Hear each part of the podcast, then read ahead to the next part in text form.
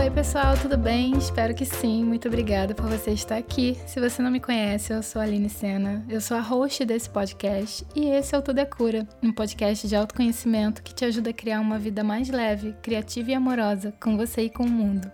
Hoje eu converso com a Dani Oliveira. A Dani é mãe do José, de 7 anos, gineterapeuta, terapeuta floral, professora universitária, comunicadora, estudiosa dos mistérios da Cabala e criadora do projeto As Rosas. E hoje nós vamos falar sobre maternidade. Mas calma, calma, calma, que se você não for mãe, ou mesmo se não for mulher, né, se for um homem nos ouvindo, saiba que esse episódio ele também pode servir de insights para você. Porque na verdade, quando a gente fala de maternidade e de ser mulher, a gente está falando sobre julgamento, sobre controle, sobre cobranças, sobre as caixinhas que nós entramos e muitas vezes a gente não se permite sair. Estamos falando da importância de se libertar dos paradigmas da nossa mente e, claro, da importância do autocuidado. Falamos também, e não tem como deixar passar, da importância da união das mulheres, da sororidade feminina, principalmente nos dias de hoje. Então, se você é mãe, pai, mulher, homem ou se seu filho é um projeto, esse episódio também é para você. Mas antes de começar, eu quero te pedir para avaliar esse podcast se você estiver nos ouvindo na Apple. E dizer que essa conversa começa aqui, mas ela continua lá no site, tudecura.com.br. O link vai estar aqui na descrição e todas as referências que foram citadas nessa conversa também vão estar lá. Muito obrigada por nos ouvir e contribuir para que essa mensagem chegue a mais pessoas. E lembra de compartilhar esse episódio se você lembrar de alguém. Então é isso. Vamos ao episódio.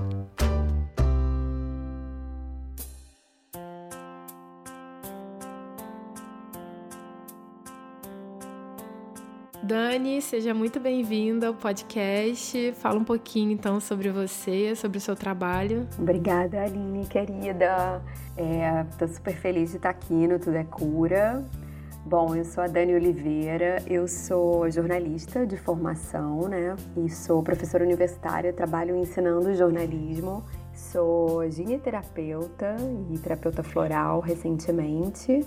Tenho trabalhado com mulheres usando a giniterapia, que é uma técnica que a gente vai conversar um pouquinho sobre ela, e sou mãe do José, que tem sete anos. Ah, eu achei interessante a gente trazer esse assunto da maternidade para cá, né? É, a gente começou a falar sobre isso por causa do caso da Isis Valverde, né? E eu achei interessante trazer esse assunto para cá porque eu sinto que a maternidade é um lugar que geralmente para algumas pessoas é super fácil, super fluido, mas algumas pessoas é, é, justamente o lugar onde a pessoa tem mais resistência e tem tantos assuntos relacionados a isso que trabalham diretamente no feminino. E eu achei legal ter essa conversa com você por causa dessa, dessa formação né, da gineterapia é, por causa desse seu trabalho com as mulheres e acho que pode ser uma conversa que pode inspirar muitas pessoas. Aí eu queria que você falasse um pouco também sobre isso, falasse um pouco sobre como, como que foi que esse assunto chegou, de que forma que ele tocou você,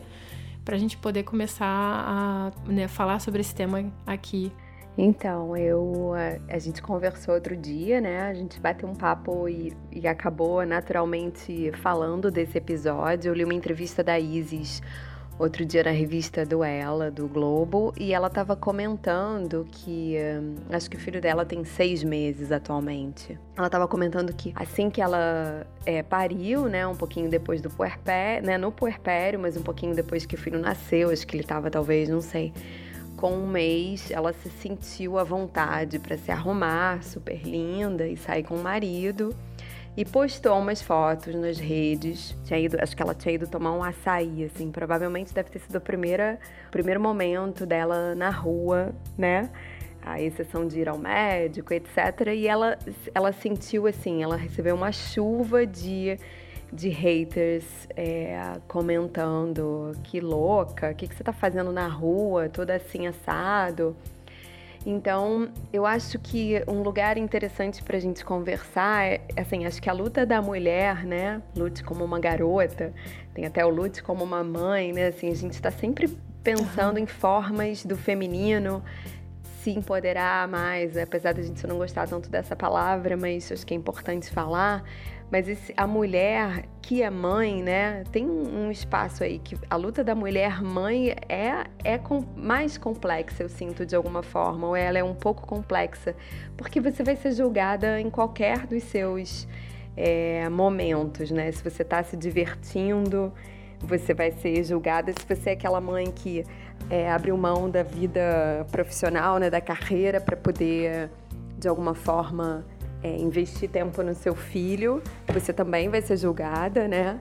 Então tem um constante julgamento em cima da gente. Acho que vale a pena a gente falar sobre ele e refletir para que a gente também perceba que, de certa forma, muitas vezes a gente é julgada por mulheres e por mães também, né? Assim, mas muitas vezes por mulheres. Então sinto que não tem uma sororidade. E um lugar que a gente precisa se rever é esse julgamento, né? A mulher julgando mulher. Acho que a gente precisa ter um olhar mais amoroso com as nossas, com as nossas irmãs, né? Com as nossas manas, enfim. É, toda vez que eu penso nesse assunto, a primeira coisa que vem na minha cabeça é, em que momento que aconteceu de a gente entrar num, num universo de competição, de comparação, porque eu acredito que a gente sabe o poder da união, né? Principalmente a gente passou agora por essa formação da gineterapia. Eu lembro, por exemplo, quando eu comecei acho que nem só eu, mas tiveram outras meninas que também deram esse depoimento de que começaram também para curar esse feminino no sentido de por que, que eu não consigo me relacionar com essa mulher? Por que, que eu não consigo gostar dela? Por que, que eu tenho que olhar para ela sempre achando que ela tá tirando algo de mim ou que eu deveria estar tá atenta? E, e, que ao longo do processo, ao longo dos, dos, meses de formação, a gente foi curar esse feminino justamente para poder tirar essa armadura que a gente tinha de proteção uma com a outra, né? E se abrir para que uma coisa mais sincera, uma, uma relação mais honesta entre mulheres e se abrir se abrir pra, até para se decepcionar, mas se abrir para ver o que, que é real dali, né? Do que a gente pensava sobre a outra e etc. Porque para mim esses seis meses, por exemplo, de formação, eles foram é, muito importantes no sentido de eu enxergar que não, não existia essa competição. Não existia essa. Não era necessário, né? Ir por esse caminho não era necessário. E muito pelo contrário, quando você se abre para esse caminho da sororidade, como você falou, você entende que tende a somar na sua vida trazer pessoas que venham para te nutrir, para se importar contigo, que é uma natureza feminina, né? Sim, com certeza. Eu acho que a gente acaba inconscientemente refletindo é, o patriarcado e, e, as lógicas desse sistema patriarcal, que é, competi né, que a competição é uma, é uma forma de atuar, né? Então eu percebo que muitas vezes a gente, o nosso primeiro olhar com uma, uma nova mulher que eventualmente nos incomoda é um primeiro olhar de julgamento, né? Um primeiro lugar, um primeiro olhar de quem é ela, tá competindo comigo. Mas que a gente, então, quando a gente vai é, mergulhar nesse feminino consciente, quando a gente vai estudar a gineterapia, a gente percebe que não tá na nossa essência é, feminina que não está distorcida competir, né? Ela, ela tá. Se a gente está competindo é porque a gente está com esse feminino distorcido. E porque tem espaço para todo mundo, né? E as, as, mulheres são diferentes, somos em essência fazemos parte de um grupo específico, mas ao mesmo tempo somos muito diferentes. Então tem espaço para tudo, né? E voltando a essa questão que a gente estava falando sobre a mãe especificamente, então tem mães que, que saem para trabalhar com um filho super pequeno e, né, é uma, por uma opção ou mercado, que quer que, que queira que aconteça, mas ela é julgada, né? E a outra que, que prefere ficar em casa também. Então, acho que no centro da história tá novamente esse esse modo de enxergar a vida por meio da lente do patriarcado que a gente somos filhas do patriarcado, né? Infelizmente, a gente ainda está lutando para isso, para que de alguma forma isso seja alterado, mas é, é forte também em nós mesmas, né? Aham. Uhum. Ser mãe é um dos galhos da árvore de ser mulher, né? Você tem como se manifestar e se expressar de muitas formas, inclusive a própria maternidade. Você pode manifestar a maternidade num projeto, você pode manifestar a maternidade em você mesmo, em se autocuidar e, e assim, em se maternar de alguma forma. Mas essa, quando você falou, por exemplo, a competição entre as mulheres, né, e a comparação, é, e quando eu vejo assim de onde isso começa, isso vem do estado de ser mulher, sabe? E o que eu sinto, às vezes, até quando a gente fala sobre o patriarcado e fala sobre essa, essa, essa, esse lugar que a gente coloca de que tem que ser o melhor, de que tem que ter sucesso, de que tem que ter algo, tem que provar algo, tem que ter um status também. O que eu vejo é que em que momento fizeram as mulheres pararem de se apoiar? Porque antigamente a maternidade, por exemplo, nas tribos indígenas, o filho é da tribo, não é de uma pessoa. Sim. Então, assim, é, é muito simples se você pensar quem se beneficia que as mulheres não é, venham a competir entre si quem se beneficia com isso, sabe? E como que é feito isso? Porque então, acho que o patriarcado vezes... vem alimentar essa lógica capitalista, né, na verdade. Porque é isso que você falou, nas tribos são, sei lá, mulheres em volta de uma mulher, né? Na própria tenda vermelha, lá quando a gente remonta os períodos é, bíblicos, né? É, são mulheres que cuidam. O filho não é criado por. É meu filho, mas ele é criado por aquele grupo de mulheres. E eu gosto muito da Laura Gutman, né? Assim, meu filho já está com sete anos, então eu eu percebo assim que eu tô num momento de recuperar a minha mulher, saindo um pouco do arquétipo da mãe, né? Assim, então eu não tô tanto debruçada nas leituras é, relacionadas à maternidade, né? Mas eu lia muito a Laura Gutman, que é, não sei se ela é psicóloga, não tenho certeza, mas ela é argentina, ela é bem famosa aqui no Brasil. Ela tem um livro que se chama Maternidade Encontro com a Própria Sombra. E o que basicamente ela diz no livro é que quando é, o bebê é, é, bem pequeno, né, ou sei lá, talvez o primeiro, os dois primeiros anos, o que a mulher precisa é de uma rede de apoio, porque se ela tiver uma rede de apoio, ela vai cuidar do bebê e amar o bebê, né, e, e se debruçar. Se ela tiver bem nutrida nesse sentido, tanto que ela diz assim que o papel do marido nesse especialmente no primeiro ano, é muito apoiar a mulher, né? Apoiar a, a sua companheira para que ela possa maternar, né? E ela uhum. diz que, sei lá, quatro mães podem criar super bem 50 crianças, mas que um pai e uma mãe não podem criar uma criança sozinhos, assim. O quanto essa rede de apoio é importante, né? Seja ah. ela virtual ou presencial. Ai, queria ter conhecido essa mulher. Nossa, ela é muito maravilhosa, Aline. Leitura, assim, que para mim foi totalmente, sabe, acordei, da, acordei para uma nova maternidade quando eu ali, né? E faz muito sentido isso que ela fala. É, imagino. Imagino, porque eu sei que, assim, por mais que, mesmo que o o papel do marido é apoiar a mulher, mas às vezes, mesmo que o marido apoie, parece que tá faltando alguma coisa, né? Sim. Eu, eu senti isso muito, assim, por exemplo, na maternidade. Eu senti que tava faltando alguma coisa. E quando a gente não sabe exatamente o que é, a gente busca esse apoio em um monte de coisas e se distrai muito da própria maternidade, inclusive. Sim. Quando, na verdade, assim, quando você descobre quando você descobre esse apoio, eu vim descobrir o Nicolas já era muito. Já devia ter, sei lá, uns seis anos, sete anos, devia ter a idade do José eu, eu lembro que era uma luta, sabe? Ser mãe era um, era um pouco uma briga entre vários personagens dentro da minha cabeça.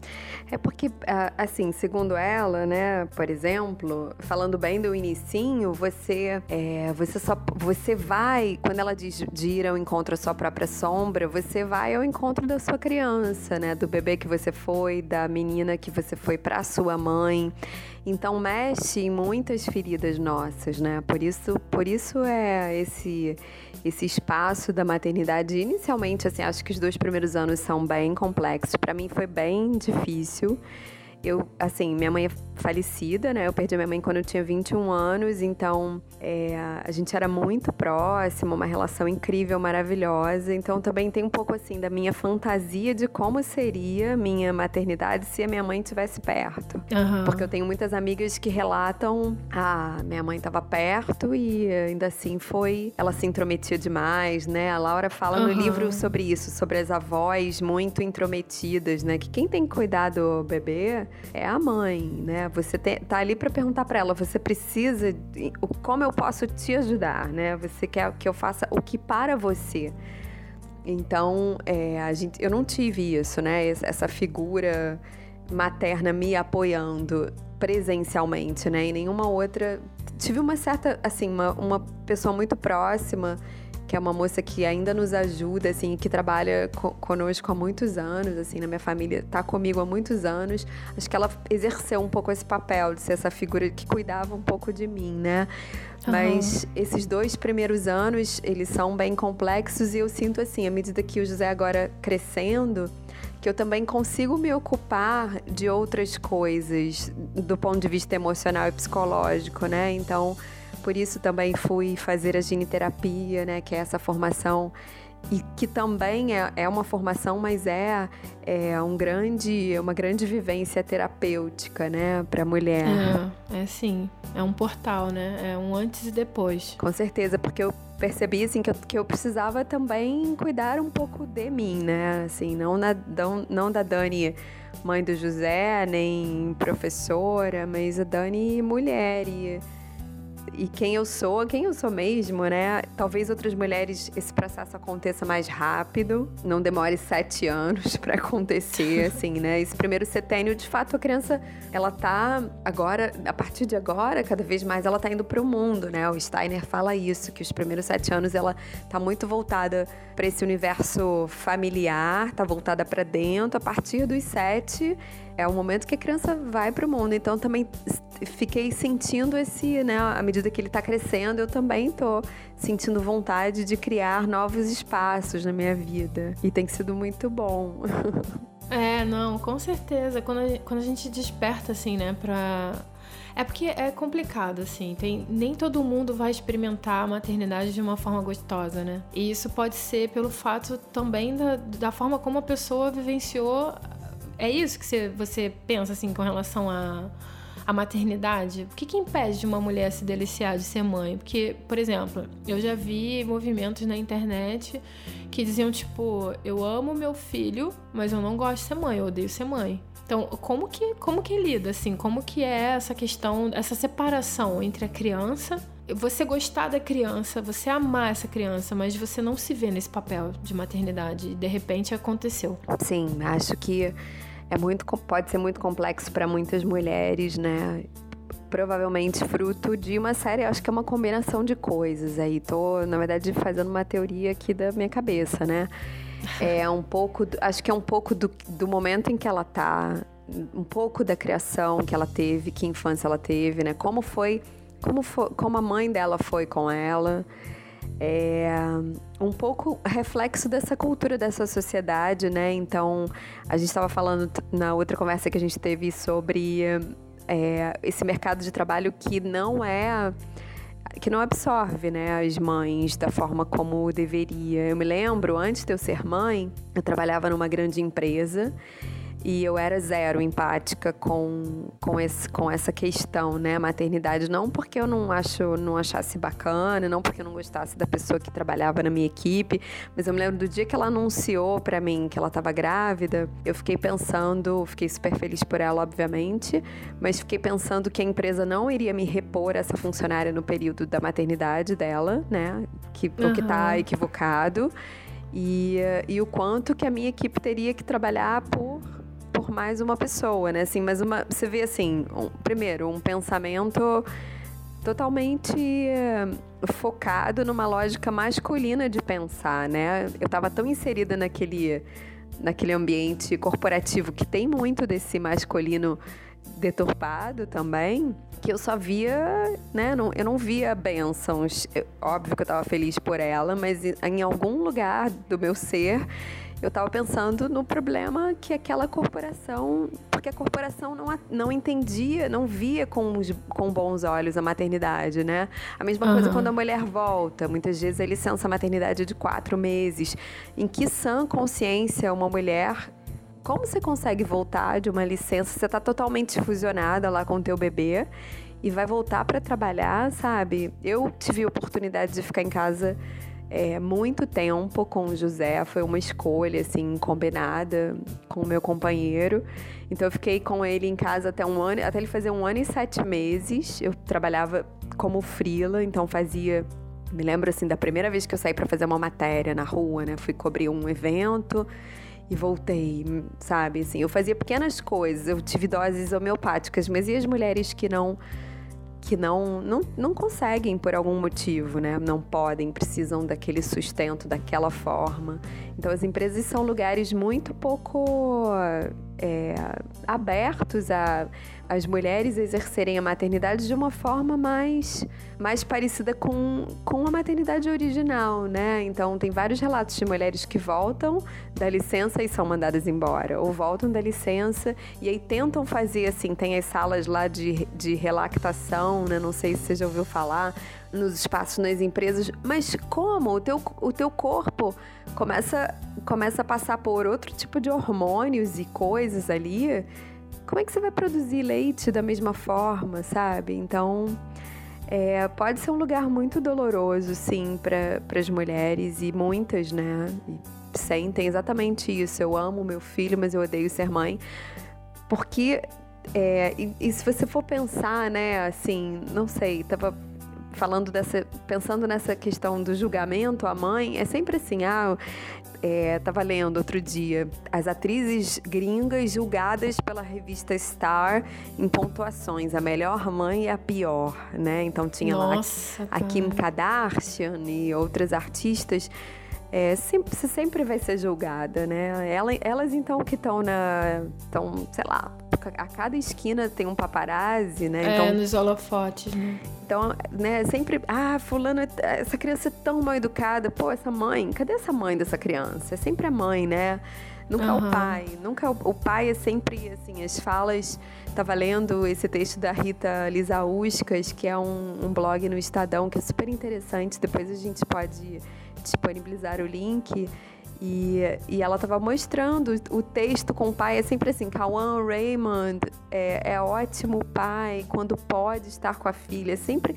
Então a mãe ela tem a obrigação, mas o pai é, é ótimo pai, né? É, pois é, eu lembro que quando o Nicolas era pequeno, a gente ouvia muito, é, a gente tinha exemplos, né, também de, de crianças, né, que você via, em qualquer lugar você vê a mãe sendo julgada, a criança sendo julgada, e o que a gente via muito era, toda vez que a criança era mal criada, a culpa era dos pais, é, também, pai e mãe não dão atenção, também, essa criança deixam fazer o que quiser, também, não sei o que, não sei o que lá, e o Nicholas era uma criança extremamente boazinha, assim, tipo, ele era, ele era, não foi Claro que teve os desafios, né? Tiveram, tivemos desafios com relação à criação dele, mas no geral ele em si, o relacionamento em si, não, não foi tanto. Ele sempre foi muito parceirão, sempre foi amiguinho da gente, assim, né? Sempre foi amigo, sempre foi companheiro. E ele era uma criança educada, ele era uma criança boa, né? Porque criança boa já é um julgamento, né? Sim, mas. É, mas eu lembro que. Uma o que criança a gente relativamente era... tranquila, né? Perdão. É, mas o que eu lembro é que todo mundo chegava pra gente e falava assim: nossa, ele é uma criança boa, ele é uma criança adorável, vocês têm sorte. Eu falei, não, peraí, por que, que se ele fosse uma peste, a culpa era minha? E agora dele ser adorável, a responsabilidade na culpa não é minha, entende, sabe? É, pra, pro negativo, né, todo mundo sabe apontar exatamente quem é o culpado. Mas pro positivo, é sorte. Sim. Aí não foi você que se dedicou, não foi você que então tem, tem como ir para muitos lugares, né, com relação a essa cobrança da maternidade, cobrança da, da sua dedicação enquanto pai e mãe, né? E assim, realmente, o Léo era, ele era muito, muito parceiro, ele sempre, ele vê o Nicolas até hoje, é, os nossos trabalhos são, são o mesmo, digamos assim, como pai e mãe. Não tem essa de, ah, me ajuda aqui. Não, é o trabalho dele como pai também, e assim, sempre foi muito participativo. Mas óbvio que a gente vê aí fora não é assim que funciona, né? Realmente, eu lembro que até justamente quando o Nicolas era neném ou coisa do tipo, se o Nicolas estava mal vestido, ah, foi o pai, né, que vestiu ele assim. ah, tá aprendendo. Agora, sei lá, se eu precisei colocar qualquer roupa nele e sair, ai, você não podia ter colocado uma blusinha mais bonitinha, você não podia ter. A minha obrigação é nascer com esse presente, esse dom da maternidade e não errar de jeito nenhum. É como se eu eu já nasci com o manual de ser Aline e ser a mãe do Nicolas, né? Sim. Mas o Léo não, o Léo ele tem que aprender e, e, todo mundo tem super paciência com os homens, né? Sim. Ah, eles têm que aprender. A Rita, nesse texto, ela fala assim, ela fala que procurou um ranking sobre melhores e piores pais, né? Porque ela ficou super chocada com essa matéria da, da Star. Aí ela achou alguns textos, né? Neymar é um paizão, sempre pergunta sobre o David e sempre, e sempre quer vê-lo. Cauã Raymond é um paizão, sempre que pode, o, autor estará, o ator estará, está ao lado da filha Sofia. Paizão Aston Kutcher leva a filhota para uma caminhada, né? E, e, a gente também, eu às vezes eu tomo muito cuidado na minha fala, mas eu percebo que às vezes eu reproduzo esse discurso, né? Uhum. Do pai, nossa, fulano é um paizão. Por que é um paizão? Exatamente como você falou. Ele não é. é seu companheiro, não é o companheiro daquela mulher. Ele não faz tudo que a mulher faz, assim, está compartilhando ali aquele trabalho, porque ele é a paizão. É, a ela a gente não diz que é uma mãezona, né? É. Mas sabe o que eu vejo, Dani, também? Toda vez que eu falo, por exemplo, fulano é um paizão, é um cara que pega a criança, brinca, dá atenção, conversa, etc, nem que seja meia hora. Mas ele faz isso com desprendimento, vai lá e depois faz as coisas dele. A impressão que eu tenho é que os homens, ele, por eles não serem tão cobrados, eles têm até uma facilidade de lidar com isso com leveza. Sim. A mulher, ela não vai lidar com isso com leveza. Ela não lida, nem todas, claro, mas tô falando das que estão no, no, desafio, que estão no, no conflito, estão com essa relação em conflito. Mas as mulheres que estão com a maternidade em conflito, elas não conseguem lidar com leveza. Sim. Sabe? Elas não conseguem externamente pela cobrança externa e internamente pela cobrança interna de que ela sempre deveria ser algo que ela não é. Ela deveria ser sempre outra coisa se ela fez uma coisa e ela se ah, eu vou é, melhorar, hoje eu vou melhorar só 1%, amanhã eu melhoro mais 1%, depois mais 1%, no final do ano ela melhorou 365%, digamos assim. Mas não, a gente se cobra que a gente tem que já ser a mãe 100% o tempo todo, não pode errar. Sim, é, mas você não e... acha que isso tem a ver também com a cobrança, com a nossa cobrança porque somos mulheres, né? não é porque somos mães somos assim a mulher a mulher age no mundo dessa forma né? Uma autocobrança muito muito intensa que também é fruto dessa cultura patriarcal etc etc né? De muitas coisas. Mas é a forma como a gente atua com a gente mesma né? Independente se temos filhos ou não. E para você dizer se você é uma boa mãe ou uma má mãe você tem que estar tá se comparando com alguém. Que não existe um, um, ranking que não exista um outro lugar, né? Uhum. Senão não tem comparação, você é só uma mãe. Agora, você ser melhor mãe, melhor do que quem? Pior mãe, pior do que quem? O que, que essa pessoa faz que você não faz?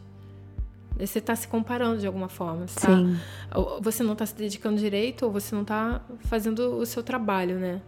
Na verdade, é um trabalho muito maternar e paternar, né? Um trabalho muito solitário, porque é, eu percebo que tem muita gente para apontar o dedo, né? E dizer, tá dando doce para essa criança, ou já tá no videogame. Ou oposto, coitadinha, não come nenhum docinho.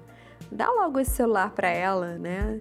E, e, e, no entanto, a família, esse núcleo familiar, que normalmente é pai, mãe e filho, ele é muito pouco comparado pela sociedade como um todo, né? A gente tem pouco estudo sobre isso também. Se eu for pensar, seria algo para a gente estudar até na escola, não sei. O que eu vejo com relação a essa mulher que se cobra, o que eu vejo com relação a essa comparação que ela faz, é uma, um distanciamento desse centro que ela tem dentro dela, como mulher, como mãe, como trabalhadora, como qualquer forma de se experimentar humana. A partir do momento que ela se compara, a partir do momento que ela tá lá fora, ela já não tá aqui dentro. E se ela não tá aqui dentro, dificilmente ela vai fazer uma coisa que nasce dessa raiz dela. Sim, perfeito. Eu acho que algumas pessoas têm medo dessa raiz ser uma raiz negativa, tipo, ah, eu já não nasci para isso. Sabe? E agora aconteceu, tô aqui com esse problema e não sei como lidar. Mas também tem uma questão que é não se dedicar a isso, né? Porque, por exemplo, uma, uma das coisas que eu li recentemente, eu acompanho muito o canal da Isa Minatel. Uhum. Você conhece a Isa Minatel? Sim. É, eu, eu gosto muito da, da abordagem dela com relação à criança. No início, quando eu comecei a ouvi-la, eu achei que eu estava super falhando com o Nicolas, mas eu também senti que a gente, independente do momento em que você esteja na maternidade, você precisa. Se você quer realmente fazer diferen, diferente, se você quer realmente entregar melhor, você precisa se abrir para algo que você não sabe. Não pode admitir que tem certeza, não pode chegar num momento e cristalizar eu sou uma mãe ruim. E olha só, tô ouvindo essa mulher falar, tô me sentindo mais culpada, é melhor não ouvir. Não, é ultrapassar um pouco esse julgamento da culpa e tentar entender agora, que é o único momento que você tem e é o único passado, é o, é o momento mais recente que você sempre vai ter para fazer qualquer alteração na sua vida. Você não pode voltar no tempo, mas você tem como avançar. A partir de agora eu quero avançar de outra forma. Em qualquer momento, seja teu filho com 3 anos ou com 30, como que agora você quer mudar isso? Sabe? Como que agora você, você vai querer mudar a sua abordagem? Sim. Não sei se ficou confuso, mas é porque que eu vejo assim, é muito difícil às vezes olhar para esse lugar da maternidade é muito doloroso, porque relembra a nossa criança, como você, mencionou antes, relembra a nossa criança e relembra é, nós como mães, dependendo se nosso filho já é grande e se você já errou bastante, né? Tipo, se você já sente que errou bastante, se você se culpa muito. Como que a gente pode fazer isso de uma forma que não seja dolorosa? É, acho que é muito. É um lugar, é, né, para uma oportunidade para que a gente se cure também, né? De alguma forma se esteja em constante observação, então se observe, acho que é importante isso, né? Se observar eu gosto muito, a minha abordagem na vida também é um pouco o estudo, né? Então acho que estudar. Eu amo uma psicóloga americana que tem um site chamado Aha Parenting. Aha, tipo, uau, né? De aha uhum. moment. E uh, sempre que eu tenho dúvidas, assim, ela sempre é, vai direto ao ponto de muitas dúvidas que eu tenho, né? Na, nos conteúdos que ela publica porque ela fala também justamente disso, desse, desse autocuidado, né? Como é que você vai como é que você vai cuidar de uma criança, como você vai, de alguma forma, disciplinar ou, enfim, inspirar o seu filho se você tá mal, né? Então, esse autocuidado é muito importante pra gente. Especificamente, acho que é importante para o pai e para a mãe em geral, mas importantíssimo para nós mulheres, né? A gente de alguma uhum. forma estar se olhando e, e se percebendo, né? E promover um autocuidado. Isso que você está falando, por exemplo, é, me lembra o início da conversa com relação ao evento que aconteceu com a Isis, né? Que foi de onde a gente usou o exemplo, né? Porque o que eu fico pensando é, a pessoa se arruma e vai tomar um açaí que seja com o marido e vai sair e ser ela mesma. Tem gente que faz disso até um grande evento, né? A primeira vez que eu vou sair Sim. sem o meu filho. Sim. É, e tipo, como que a, a, gente. O primeiro julgamento das pessoas é o egoísmo. Sei lá, o egoísmo de você, de repente, então, tá pensando no seu corpo, é, ao invés de estar tá dedicada à maternidade e honrando que ficou, sei lá, com a barriga estranha, com o peito estranho e você já está super tentando malhar e começam a, a tentar julgar todo e qualquer comportamento que essa mulher tenha. O que eu quero falar com relação a isso, o paralelo que eu quero fazer é que recentemente eu estava estudando muito sobre a questão da felicidade. Uhum. E, e até cheguei a publicar alguns textos sobre a busca da felicidade. As duas coisas, as duas recompensas que a felicidade dá para a vida de qualquer pessoa, né? E agora eu vou falar no caso principalmente das mães, mas um, se você não tá feliz, você não consegue se doar completamente, porque você vai estar tá buscando algo. Sim. Se você não tá bem, se você não tá pleno, se você não tá se você não se nutriu, se você não se preencheu, dificilmente você consegue dar algo para uma criança Nossa. ou para qualquer outra pessoa. Maravilhoso, porque, exatamente isso. É, por que, que eu tô falando isso? Porque todas as vezes que eu gritei com meu filho, eu tava estressada. Eu tava com raiva, eu tava triste, eu tava com algum problema que eu não soube lidar e extravasei em cima dele. Porque às vezes, ah, mas ele fez uma besteira. Mas quando você tá muito bem e a criança faz uma besteira, você tem paciência para lidar com aquilo. E quando você tá com raiva, a criança faz uma besteira, você estoura. Então, a, ser feliz deveria ser a prioridade.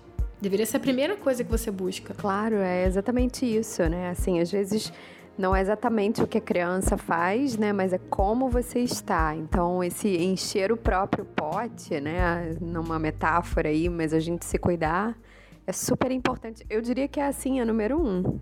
É, esse Isso. é o item número um da lista. É, é o número um. E, e, dois, pelo fato de que a criança dificilmente ela tá percebendo o que você tá falando. Ela tá percebendo o que você tá falando. Não é que, ela, não é que ela tá descartando, mas o que mais impacta ela é quem você é e a forma como você vive. Uhum. Eu falo porque assim, as crianças tendem a reproduzir o que a gente reproduz. Então, se eu sou uma pessoa que eu me estresso com facilidade, meu filho também vai se estressar com facilidade. Também, se eu não sei lidar com a minha raiva, como é que eu vou ensinar uma pessoa a lidar com a raiva dela. Claro, então não, então não adianta dizer não fique com raiva se você é o exemplo da raiva, né? E, e a, acho que eu somaria isso em relação a esse mesmo ponto.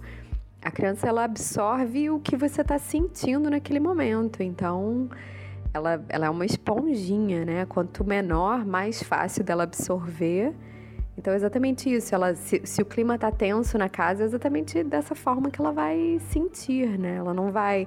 Não adianta você falar com ela de um jeito se você tá super tensa, estressada, chateada, triste.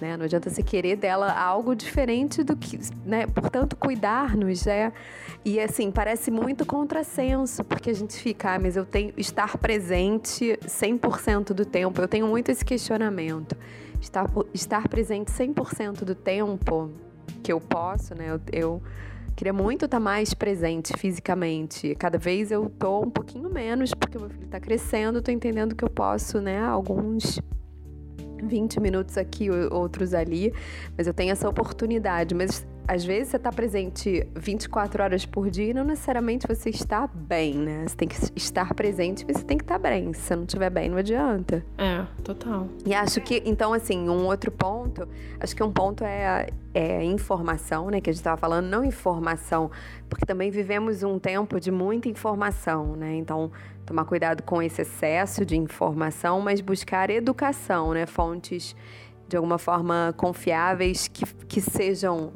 que te façam, que estejam alinhadas com o teu é, pensamento, né? E, e, essa rede de apoio, eu acho que ela é importante, né? Essa, essa sejam amigas que você de alguma forma vai encontrar, né? Então que você se autocuide e também possa trocar ou famílias que promovam encontros em que você, sabe? Eu e meu companheiro volta e meia, a gente acha que o José tem uma super questão, né? Uma coisa que às vezes é uma coisa micra. E trocando com um casal, uma, um, sei lá, um grupo de pais, você percebe que tem situações muito parecidas ou tem outras histórias que de alguma forma relativizam o que você está olhando, né? Então, esse apoio é muito importante. É, não, e às vezes você mesmo vê a criança e acha que aqui algo vai acontecer por causa de um comportamento ou evento que aconteceu com ela, algo monstruoso vai acontecer, mas na verdade é só o seu medo, né? É só o seu medo sendo extravasado ali naquela questão, mas na verdade dá cinco minutos o negócio passou e não tem nada demais, né? Como a gente a gente cria monstros dentro do armário, né? Muito. Também. Muito. E eu achei muito legal o que você falou agora com relação à informação e educação. Por que, que eu falo isso? Porque realmente o mundo está cheio de informação. E muitas das vezes, quando a gente fala assim, ah, então você é uma boa mãe, agora eu vou me informar, você começa a ler e receber feedback de muitos lados. E às vezes não é o seu lado. Eu não acho que tem uma forma certa só de ser mãe, de educar um filho. Sim. Eu acho que tem uma forma que tem mais a ver com você e com o seu estilo. Porque eu, assim, eu acredito, por exemplo, que a gente não tá aqui por acaso e que de alguma forma os nossos filhos também nos escolhem, sabe? Aquele negócio de eu não pedir para nascer, para mim claro, não. Claro, não, totalmente pediu também. Sim, sabe? pediu então, sim assim, e pediu para nascer na nossa família, porque é. né, são desafios que você precisa aprender. Exatamente. Então, assim, não tá tão errado assim. Você, você não é a pior mãe para aquela criança, você é a melhor mãe que aquela criança pode ter. Mas de que forma você pode se experimentar como mãe da sua forma? Porque um desafio que eu tive, eu sempre fui uma pessoa muito irresponsável. A minha adolescência toda, a minha infância. Eu sempre fui, eu sempre fui. É, ah, não me preocupava, não tinha compromisso, não tinha rotina, etc. Eu não gostava dessas coisas. E sempre ouvi esse feedback de todo mundo principalmente pessoas da minha família, uhum. né? Então, quando eu engravidei, fudeu, sabe? Tipo, porra, agora, agora ferrou tudo de vez. agora vai dar coitada, merda. É, coitada dessa criança, porque veio para uma pessoa irresponsável, então eu vou ter que mudar. Para ser uma boa mãe, eu não posso ser eu. Eu tenho que ser totalmente diferente, eu tenho que ser responsável. Se eu sou irresponsável, ser responsável é totalmente diferente de mim. E eu me afastei muito de mim na maternidade. Eu não posso dizer que eu não curti, não é isso, mas assim, é porque também era um desejo que eu sempre tive, assim, sempre, sempre acho que eu já nasci com essa vontade de ser mãe. Ah, que legal. É, é não só de criança, mas de pet, é, tudo, meus amigos, eu gosto de eu gosto de cuidar sabe? É uma, é uma, coisa assim, quando eu percebo que eu tô fazendo uma coisa e eu não tô conseguindo me dedicar e fazer com carinho, eu fico mal, assim, eu não, não, não fluo em felicidade. Eu sinto que já é uma coisa que eu tenho que olhar, voltar, entendeu? Eu, eu, um dos meus desafios é trabalhar a minha dedicação, né? Tanto pro positivo quanto pro negativo. Sim, se dedica às vezes demais, né? Só é, muito doadora. É. Eu me identifico também. Dependente, é. Mas assim, mas. Mas é, percebe, é, eu... como, percebe como a maternidade, de alguma forma, é, modificou você, né? Assim, você saiu alterada dela, né? É, eu fui pro extremo oposto. E não me fez bem, mas em compensação me mostrou um, um outro ângulo. É como se eu começasse a entender que eu tenho escolha e que eu posso ir para o extremo de cá ou extremo de lá, mas que entrar num equilíbrio é saber navegar dentre esses limites, digamos assim, sabe? Que eu me coloquei tanto para um lado quanto para o outro. Então não posso nem ser irresponsável demais mas também sei que ser responsável demais não me traz felicidade e não me trazendo felicidade também não consigo entregar felicidade para ninguém. É, acho que talvez esse, essa responsabilidade aí seja um termo de uma caixinha e que você foi aos poucos encontrando a tua forma de maternar e a tua forma de assim, eu te conheci já mãe do Nicolas e, enfim, né? É, não, não vejo essa Aline que está dizendo aí desse passado, da, da, juventude, da, você é super jovem, mas, enfim, de uma juventude anterior mais rebelde, eu não, eu não enxergo em você, não consigo enxergar. Percebe uhum. também que você que exatamente isso, assim, a sua família teve uma dinâmica que foi importante para o seu filho, né? E, e, e hoje ele é reflexo disso também. Então, acho que cabe às mulheres que, que estão, ou que são mães, ou que estão pretendendo ser mães, encontrar o seu espaço, né? Que é isso, com base um pouco, in, obviamente, a gente não falou aqui num quesito super importante, que é a intuição, né? Intuir como deve ser o seu comportamento é, diante da tua cria, que às vezes a gente. Eu, eu sou uma pessoa, tenho uma tendência muito grande a me inspirar nos livros e nas leituras. Sou professora universitária, imagina, super mental, né? Imagina se eu não vou pro mental também nesse, nesse quesito. E percebo que muitas vezes que eu deixo o mental de lado e vou pro, pro meu lado intuitivo também ao criar o meu filho é, é muito lindo, né? Me é, conecto é. com a minha é. intuição. Isso, isso. É por isso que é importante edu o educar e não o, o só informar. Porque, como tem muito texto, tem muitas formas, se você começa a entrar, tem que entender qual é o, o que, que dentro de você está impulsionando essa busca. É o medo de não ser mãe ou uma vontade, uma inspiração, uma não, deixa eu me melhorar, né? Nem como mãe, mas como pessoa, para que você se melhorando como pessoa é como se fosse uma árvore, né? Se você nutre bastante essa raiz, esse o, o caule, o, o talo, o tronco da árvore, os galhos vão receber, independente de para qual lado você vai. Você melhorando como pessoa, melhorando a, a sua autoimagem, a sua autoconfiança, se preenchendo de si mesmo, seu trabalho vai, vai receber benefício com isso, sua maternidade, seu relacionamento, tudo, todas as partes da árvore da tua, de quem é você vão se beneficiar dessa nutrição que você está se dando. Então, assim, buscar informação, buscar essa educação do que tem a ver com você, porque é o lugar em que você também vai gostar de se, de se experimentar como mãe. Porque às vezes a sua forma de maternar não é a forma da outra pessoa. E assim, é com isso eu não tô me abrindo para ah, se você é negligente, tá tudo bem, não é isso. Né? Acho até que sem querer botar, sem querer botar pressão, mas quando a gente aprende sobre uma coisa, se a gente não coloca essa coisa em prática, se a gente não dá atenção, isso vira contra a gente porque a gente também começa a, a não confiar no, na nossa. Não, acho que não tem é uma querer... pressão, tem uma pressão natural do universo. É você tem essa informação, né? E o que você vai fazer com ela agora? Acho que é isso mesmo que você falou. Tem uma. E aí, tem que colocar em ação. É, mas no geral, assim, o, o, o importante é, é, justamente a pessoa saber como que ela quer é, se experimentar como mãe para que ela também passe, possa gostar dessa parte da vida dela, que já é parte da vida dela, e que isso também não atrapalhe os outros setores da vida dela, porque na verdade tudo tem que estar tá, é, equilibrado, tudo tem que estar. Tá para que você possa ter uma, uma vida plena. Maternidade plena não é só a maternidade plena, é você plena como pessoa. É você tem que buscar. A, a maternidade ela pode ser um dos, dos lugares onde você está sentindo que está pegando fogo e tem que apagar aquele incêndio. Mas se você não usa isso para transformar toda a sua vida, daqui a pouco você também está apagando incêndio do trabalho, depois está apagando incêndio do relacionamento, porque aí ficou só na maternidade. Né? Tipo, a gente tem muitos setores na nossa vida. Como que a gente pode fazer para equilibrar esses setores. Pois é. Para mim, na minha, na minha opinião, é cuidar do que está juntando tudo isso. Qual é a, a interseção de todos esses assuntos? Que é você. Sim, olha, perfeito isso que você falou. Acho que a gente equilibra muitos pratos, né? Então, sei lá, o, o prato do trabalho, o prato da família, né? Do, do ser mulher, da espiritualidade. E de fato, é, a gente também acho que tem um nível de exigência nosso, né? A gente se autocobra.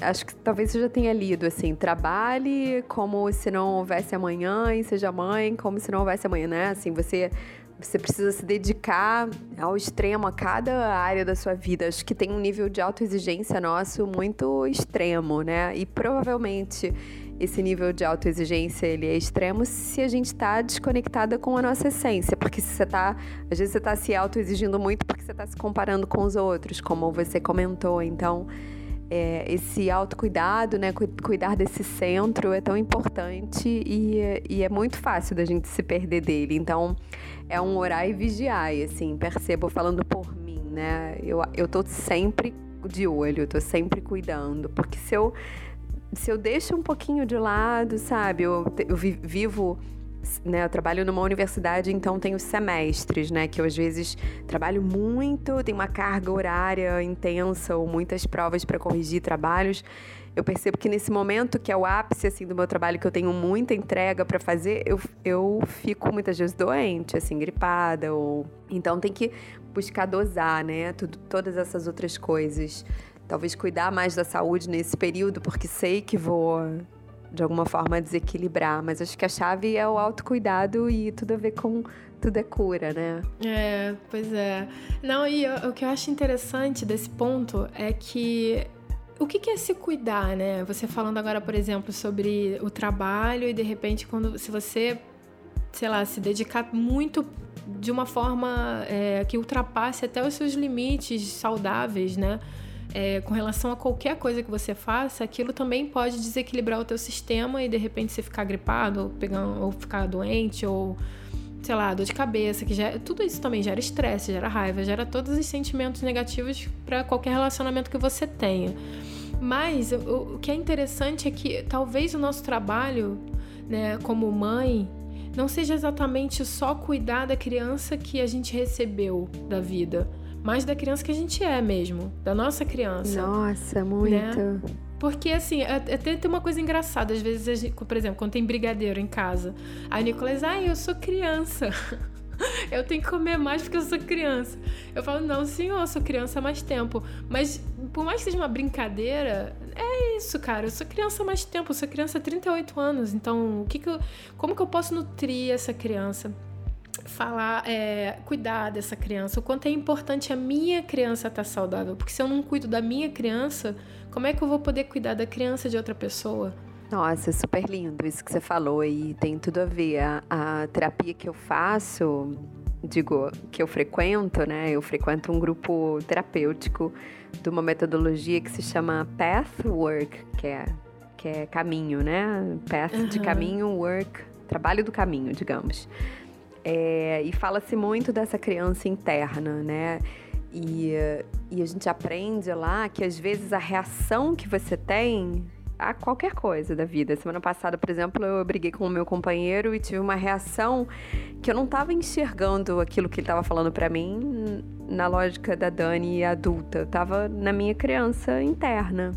Às vezes a gente não nutre a nossa criança, né? A gente às vezes se coloca enquanto adultos numa diante você tem um problema, uma questão e você resolve de uma forma como a sua criança interna reagiria e não você adulto, né? Então, acho que tem, tem tentar encontrar que momento é para cada coisa. Esse do brigadeiro é perfeito para a sua criança interna se jogar, né? É. Assim como quando a gente brinca, né? O José gosta muito de brincar, obviamente, uma criança de 7 anos, então eu brinco junto e eu viro criança muitas vezes, né? Assim, muito tipo, cara, tão como é bom ser criança, eu tinha esquecido disso. É, mas você vê que tem gente que tem resistência, né? A, a, isso, assim, por exemplo, não consegue chegar, sentar e brincar, por exemplo, com o filho. Sim. O que, que você acha que pode. É, pode acho que pode ter a ver com algum, alguma questão dessa, desse adulto que não, de repente não teve um pai e uma mãe que brincaram, ou teve uma infância que teve pouca brincadeira eu percebo muitas pessoas que não têm paciência de brincar e a criança e para criança o aqui e agora é tão importante, né? Assim, meu filho me é. ensina tanto nesse sentido e eu aprendo com ele também coisas assim, como como é, como ser feliz é uma coisa tão simples, gente. Ele às vezes, sei lá, ele é canceriano, então Ai, chora por algum motivo. Dali a dois minutos está gargalhando com uma outra coisa, sabe? E a gente. Uhum essa lógica do adulto que está pensando no passado, no futuro, né? Acho que a criança ela ensina muito a gente porque ela vive o presente, muito, ela é muito intenso isso. Eu, eu percebo assim, quando o Nicolas era criança, eu tinha muita dificuldade de brincar com ele. É, eu, assim, eu gostava de brincar de algumas poucas coisas, mas tinham coisas que eu não conseguia. E eu sentia que todas as vezes que eu não me permitia brincar, e o que é, assim, até é meio bizarro isso, porque eu cresci com a minha irmã com 10 anos de diferença, então eu peguei muito a infância dela, eu brinquei muito com ela, muito. Assim, acho que ela não pode reclamar disso, não. Se estiver me ouvindo. que legal. Ana Clara, se você estiver me ouvindo, você sabe que isso é verdade. Porque realmente, assim, a gente brincou muito, muito. Fazia ela rir, era mar maravilhoso, assim. Mas eu também era adolescente, estava entregue ainda. Não tinha me separado tanto da minha menina, digamos assim, né?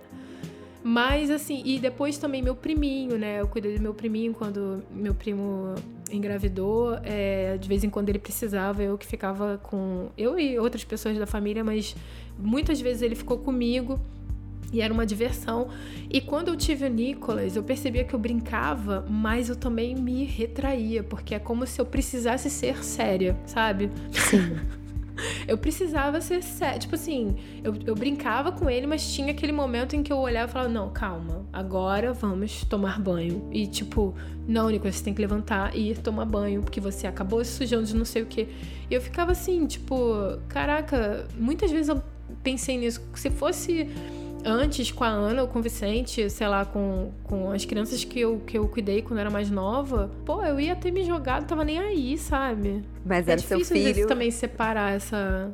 Acho que talvez, assim, você tava se colocando ali no lugar de mãe, né? Então, acho bom oscilar nesses dois papéis, assim, brincar em alguns momentos mas tem um momento em que você de fato é o adulto responsável ali, né? Tudo bem que vários momentos da vida, assim, eu fico pensando, gente, é, a gente tem que tomar cuidado para não ser uma criança cuidando de uma criança, né? Uma coisa que eu falo muito pro meu companheiro quando ele tá chateado por algum motivo relacionado ao José, né? Eu pergunto para ele quem é a criança da história, né? Pra gente se uhum. cuidar disso. Porque muitas vezes a gente vê muitos pais e mães aí que não estão exercendo esse, esse lugar de ser adulto, né? Você é o adulto da história, você é o adulto da história, né? Então acho que é um mantra, assim, a gente se lembrar. Em alguns momentos a gente pode se deixar ser criança à vontade, né? E, que, e é importante para a criança isso, que ele, que ele veja o pai e a mãe ali entregues. Essa brincadeira maravilhosa junto ali, né? Mas tem um momento também, hora do banho, enfim, faz parte da vida. Uhum. É entender que o adulto também brinca, não precisa ter medo de crescer. Pois é. É, olha, foi uma, uma frase até que a Júlia, a Júlia Laitano falou na, naquele rito da menarca. Uhum nossa, essa frase ficou na minha cabeça até hoje. Tipo, as mulheres também brincam, não precisa ter medo de ser mulher. Porque é isso, assim, a gente tá tão acostumado com essa. A criança, às vezes, ela é uma constatação de que você cresceu e agora você tem que ser responsável. Então agora acabou a brincadeira. Né? Muitas vezes eu acho que alguém já falou isso pra você? Não, para mim falou, pelo menos. Sim, né? acabou a brincadeira, claro. Nossa, cara, eu ouvia isso e eu ficava com uma raiva, sabe? E é impossível você querer crescer quando você escuta isso. Se você leva a vida com leveza, você gosta de brincar, você não quer entrar naquele outro mundo que é apresentado para você dos adultos que não se divertem, que estão tomando aí um, um, paracetamol, sabe? Sim. E, e, o tempo todo lidando com uma dor de cabeça, um estresse uma. E né, talvez, no... né, Aline, agora que a gente conversando tá, tá, me dando, né, tô me dando conta disso. Talvez se a gente brincasse mais, né, a nossa vida seria mais leve. Me lembro uma vez, o José perguntou assim: Nossa, tão engraçado, por que, que os adultos não brincam? Tipo, naturalmente. Claro, a gente brinca quando eles chamam, quando a gente tem uma proposta para brincar, vamos brincar, vamos brincar, mas se você for observar, na vida o adulto tem pouca brincadeira, né? Uhum. E, e, talvez isso seja explicação para as nossas é, infelicidades aí. Então, parte do nosso autocuidado é se permitir-se ser criança e brincar, né? E como é gostoso isso. E qual é a separação que você vê assim? Qual é a hora de parar de ser criança e ser... o que, que é o ser adulto e o que, que é o ser criança? Hum, boa pergunta. É, bom, primeiro que eu, quando era criança, era uma criança que queria ser adulto, sabe? Interessante, né? eu, eu percebo que o meu filho é uma criança que é muito criança. Ele, ele quer zero ser adulto. E eu me policio muito para não ficar de alguma forma apressando o ser adulto dele, sabe? S sabe essa fa essas falas assim, né, do, dos pais? É, ah, mas você já é uma mocinha. Uhum. Ah, mas você é um rapaz, tá com 15 anos, meu filho. Como assim, sabe? Uhum. É, meu filho tem sete e algumas vezes ele vai fazer sete, né? Então algumas vezes ele demanda que, que a gente durma na cama dele, né? Ou que fique um pouco com ele de madrugada porque ele tá com medo.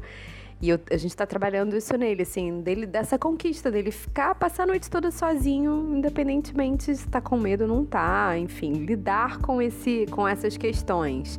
Então, converso. Não, poxa, filho, mas tá com medo de quê? Vamos conversar. Você sonhou alguma coisa ontem? O que, que foi que você chamou a gente? E aí eu percebo assim, será que eu tô apressando ele? De tipo, ah, você já tem sete anos, sabe? Ou uhum, outras entendi. posturas. É, mas voltando à tua pergunta, acho que às vezes tem uma linha muito tênue aí, né? Sei lá, Tô super brincando com o José de bola, sei lá, futebol. Ele me demanda muito para umas coisas físicas que eu não tenho muita habilidade, né? Mas eu me divirto muito. Então, às vezes, eu esqueço ali. Tô, tô meia hora, 40 minutos jogando bola como se não houvesse amanhã. E, caraca, tem que, sei lá, a gente tem que tomar banho e jantar, sabe? Uhum. Então acho que aí eu entro no modo adulto. Ah, voltei a ser adulto. Acho que é um pouco assim, não sei. Como é para você? Como era para você? Não sei se Nicolas brinca mais tanto. É, agora nossas atividades estão um pouco diferentes, né? Porque ele tá com 12, vai fazer 13 em novembro. É, então, assim, por exemplo, agora, sei lá, ele tem muito de jogo de videogame, tipo, ah, mãe, deixa eu te mostrar esse jogo aqui. Ou então, Minecraft, ele adora Minecraft. Ah, eu fiz uma casa, olha a montanha russa, não sei o que. Ele vem me, meio que me mostrar. E uhum. às vezes, sei lá, tem um joguinho que ele acha que eu vou gostar no celular, ele fala, mãe, instala aí, vamos jogar junto e tal. Tipo Pokémon GO. Nossa, na época do Pokémon GO, a gente saía pela rua catando Pokémon. hoje em dia a gente tem muito assim, vamos num parque.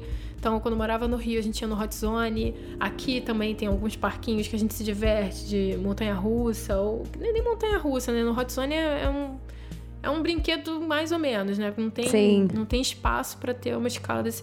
Mas geralmente, é, nesses momentos de brincar assim, eu não tenho muito paciência, por exemplo, pra. Sei lá, tipo, você falou de jogar bola. Não sei se eu consigo muito tempo jogar bola. Sim. Eu, eu, o Léo tem mais paciência que eu até. Mas eu já chutei alguns de gol a gol pra ele, sabe? Uhum. A gente às vezes brinca de tabuleiro, mas aí é, é horrível, porque aí são duas crianças brincando, porque ele não gosta de perder, eu também não. então tem que trabalhar isso. Engraçado que o filho é o lugar onde você percebe que existe um ponto que você pode evoluir, né? Nossa, o Nicolas é, o é a única pessoa que eu não ligo tanto se me ganhar no jogo.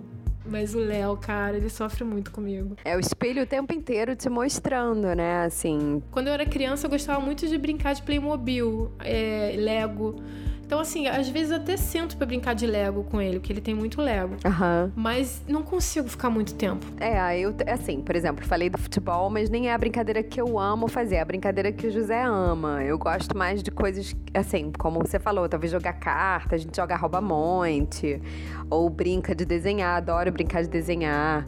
É, e uh, o José agora está escrevendo, está começando a ler e escrever, né? Então ele está fazendo, entre aspas, um livrinho que da cabeça dele, né? Com chegou um leão e mordeu a a, a vaca e os eram dois amigos na floresta, enfim, histórias bem curtinhas.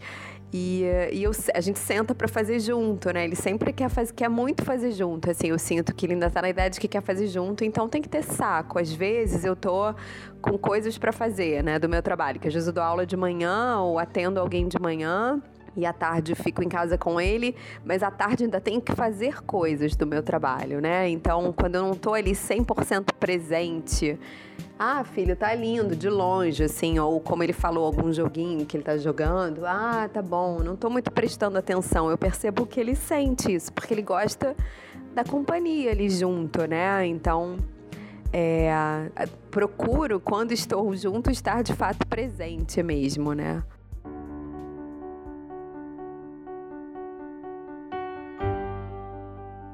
Acho que, que também vale a pena a gente mencionar, né, que a gente, quando a gente olha para a vida de uma mulher, a gente pode entender é, que ela tem quatro grandes fases, né? A fase da menina, a fase da donzela, da mãe e da anciã. E aí estou definindo aqui de acordo com o que a gente aprendeu nessa metodologia da giniterapia, né? Que foi desenvolvida pela Mônica Giraldez, uma argentina que atuou no Brasil trabalhando é, com a giniterapia. Explicar o que é a giniterapia, gine mulher, né? Terapia cuidado da mulher. Então, a gente fala que é cuidar da mulher da forma como a mulher cuida.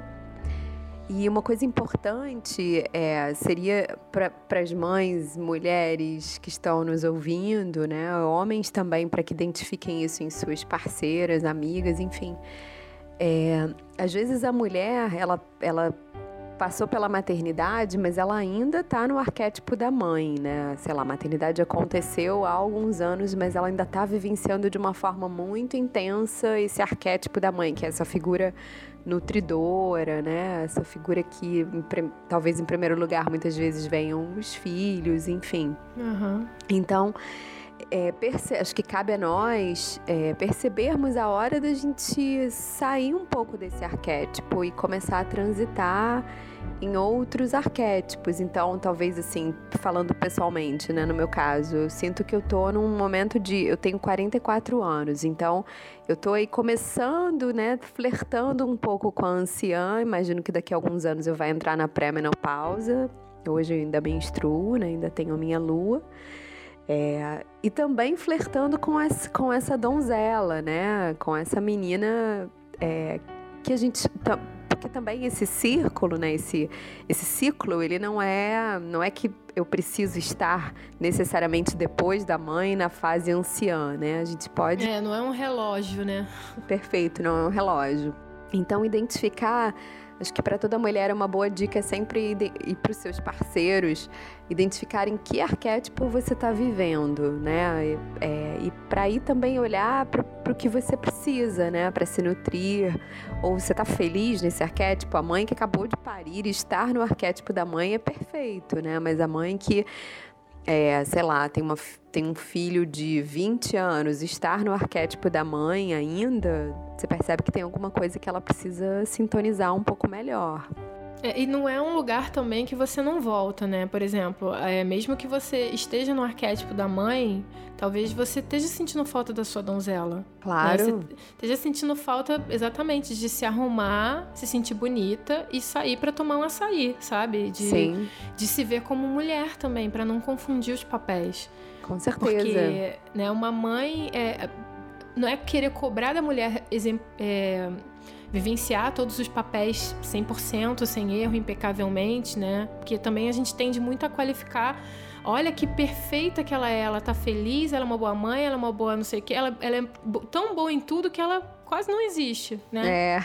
E esse, a isso mãe não boa existe, demais. porque por dentro, às vezes, a pessoa tá totalmente se sentindo sozinha, vazia e tentando ali só equilibrar os pratos para fora, mas para dentro ela tá destruída, tá um caco. Sim. É, então, é dentro de você entender qual é o arquétipo que você também tá precisando cuidar mais.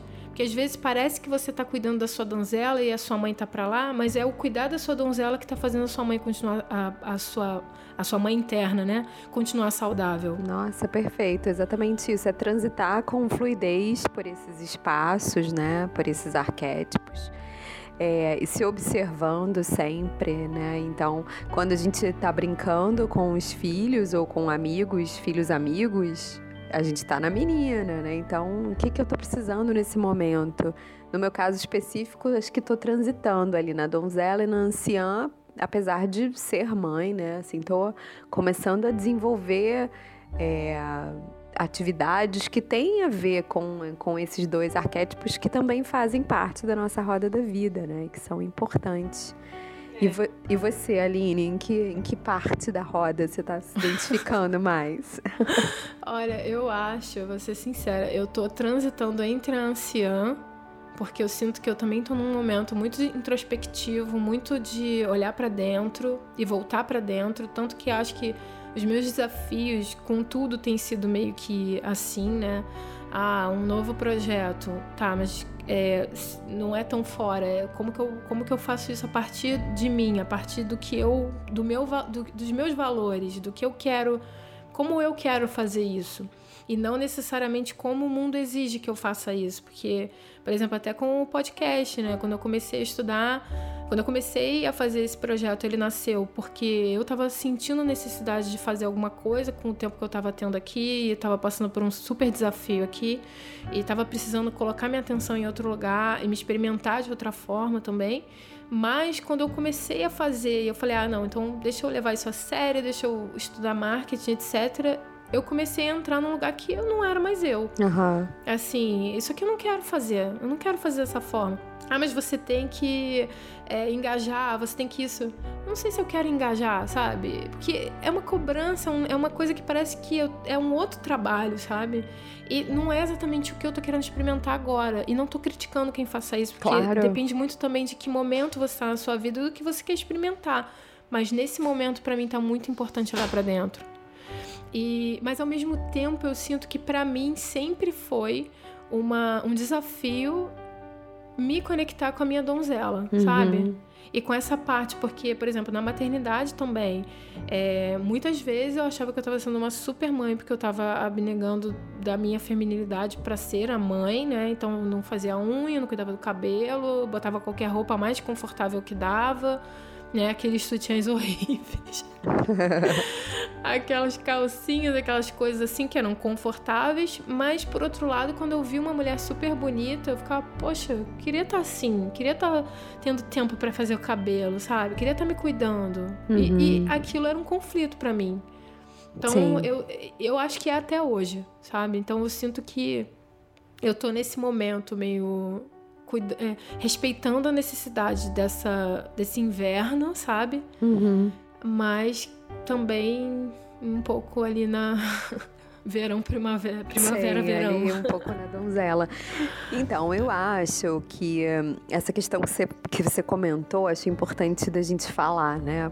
Ontem eu fui almoçar num restaurante e estava observando, assim, várias, várias mulheres de acima de 50 anos, assim, todas com cabelo tingido, por exemplo, né?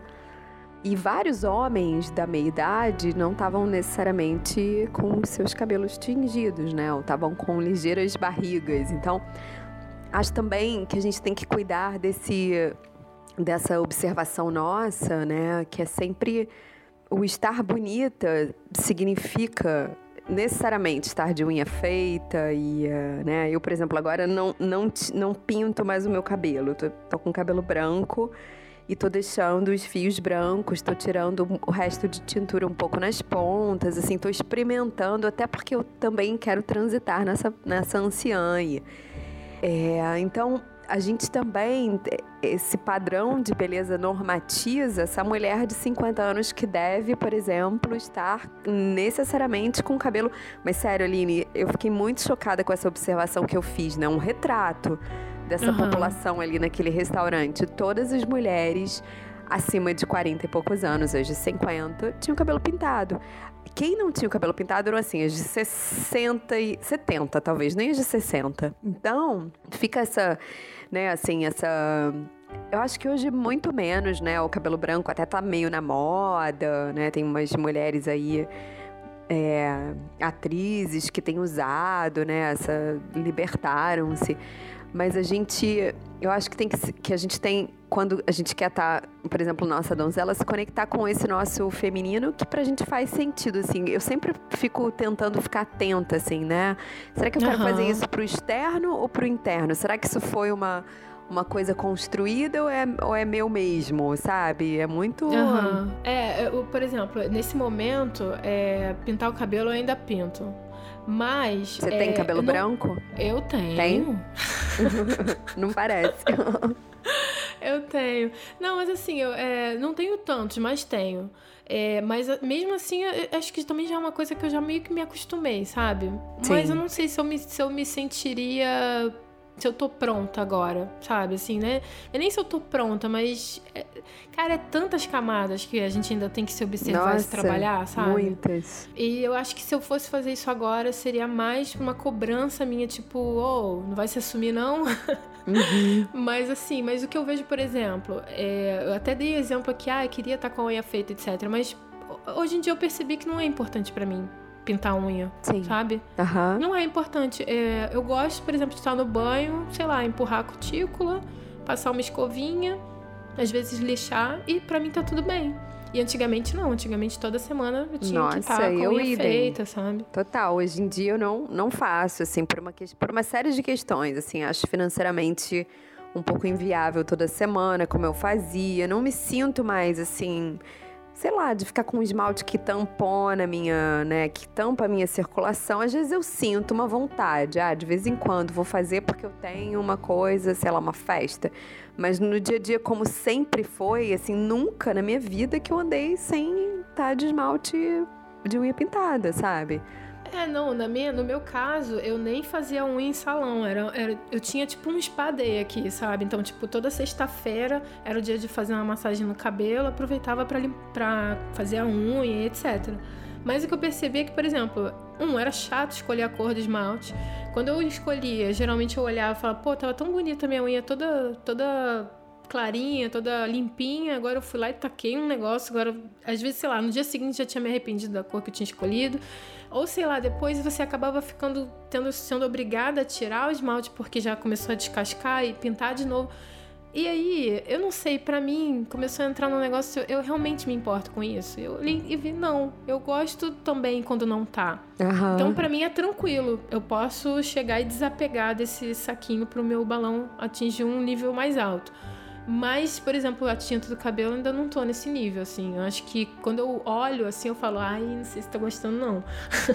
Na verdade, também, e, e, também nem tem, assim, certo ou errado, né? Assim, digamos que, que você queira continuar pintando e tudo bem também, né? Não, não, assim, eu não tava nesse... Eu fiz esse comentário, assim, num olhar as mulheres, não no sentido de julgá-las, mas de pensar um pouco na, nessa sociedade nossa, né? Que a mulher, ela tem que poder ter opção se ela quer pintar ou não. É porque nem todo mundo tá entendendo se aquela escolha é dela, né? Sim. Tipo, esse negócio da unha é uma escolha minha, eu sei que é.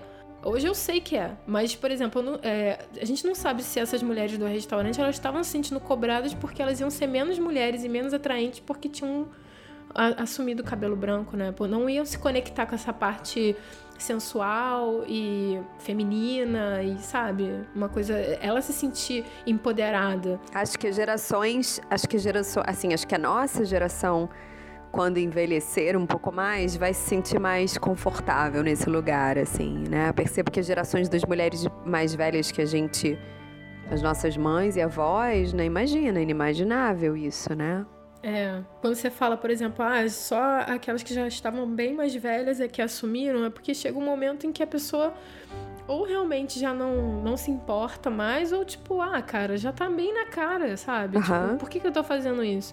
Mas ainda assim, eu acho interessante também quando as pessoas têm esse, esse ah, sei lá, eu tô com 90 anos, mas eu quero pintar meu cabelo aqui, fazer umas luzes ou não sei o que. Tudo bem, Sim. Né? Para ela esse auto, para ela autocuidado significa isso, né? E, e tudo bem, e, e significa ir ao salão toda semana. A gente até fala às vezes, né? Nossa, essa senhorinha, como ela é toda, toda cuidada, pintada, como ela, né, tem uma Se boa valoriza, autoestima. né? Sim. É, não, então, eu acho que a questão é meio que a gente também aprender a se observar. É por isso que é sempre bom voltar para dentro de você e se observar e ver o que, que é importante para você, o que, que de que forma é a sua vida, né? Então, de que forma você quer viver a sua vida? Você quer se, se expressar no mundo? Você quer, é, a partir desse lugar interno, se colocar lá fora, deixar isso transbordar. Cuidar do seu, do seu jardim começa principalmente com essa semente, com essa, esse protótipo que você já veio como ser, né? Esse protótipo, todo mundo é um protótipo para perfeição, mas você tem que se colocar num solo fértil, aprender a receber os nutrientes que você precisa, nessa, aprender a absorver os nutrientes da vida para que você possa crescer saudável e se expressar, florescer de uma forma saudável. Nossa, e aprender a ser você. Lindo, é isso mesmo. Perfeito. Amei. É. Acho que no fundo, cara, ser mãe é ser ser mãe, ser qualquer coisa é ser inteiro, ser você, né? Ser real. É estar é tá bem. Acho que o grande a grande conclusão é que a gente precisa estar tá bem, independente de que lugar a gente esteja se expressando. Sim. Ou se experimentando. Com certeza. E, e então, para todas nós, né, esse lugar da maternidade, da maternidade de ideias, de filhos humanos, não humanos, né, os pets também. É de fato a gente está inteira e, e, e feliz e se cuidando e atenta a gente mesma, né? Acho que foi um, uh, pelo menos um geralzão do que a gente conversou. Percebi que essa foi a tônica. É, tá muito vigilante esse a gente mesma, né? É. Dani, muito obrigada. Muito obrigada. Adorei muito conversar com você sobre maternidade consciente. Aline, eu também adorei conversar com você. Acabou que a gente falou mais do que esperado. E espero que de fato a nossa conversa ajude, né, mulheres. Acho que falar da maternidade e falar do feminino é super importante, né, nesse nesses tempos que a gente está vivendo. Então, que a nossa conversa possa inspirar outras mulheres e mães e homens também a olhar para suas mulheres, para suas mães, a olhar para o feminino de uma forma diferente. É, então, para fechar, Dani, deixe os seus contatos, como é que as pessoas podem entrar em contato com você, qual o trabalho que você oferece para as mulheres hoje? Tá, bacana. Olha, eu acho que as mulheres podem, que as pessoas podem me achar no Instagram. O meu Instagram é as.rosas. Eu tenho esse projeto que se chama As Rosas, né, que diz que sozinhas somos pétalas e juntas somos rosas. É um projeto de fortalecimento do feminino. Especificamente, não trabalho com mães em específico, mas também, né, porque, porque entendo que é importante cuidar de todo ser mulher. E as pessoas podem me encontrar por ali, né? Eu queria dizer que eu adorei participar desse podcast. Eu sou super fã do Tudo é Cura, fã do teu trabalho e desejo vida longa ao Tudo é Cura. É, que, que venham muitos outros entrevistados e, e que você possa inspirar muitas e muitas pessoas, porque eu sei que o teu desejo é genuíno, né? E, e percebo que você faz um trabalho muito bacana. Ai, obrigada. É, também desejo muito que as pessoas te encontrem, porque eu tenho certeza que quem estiver precisando vai encontrar um abraço bem uhum. acolhedor. Sim, sim, sim, sim. Maravilha.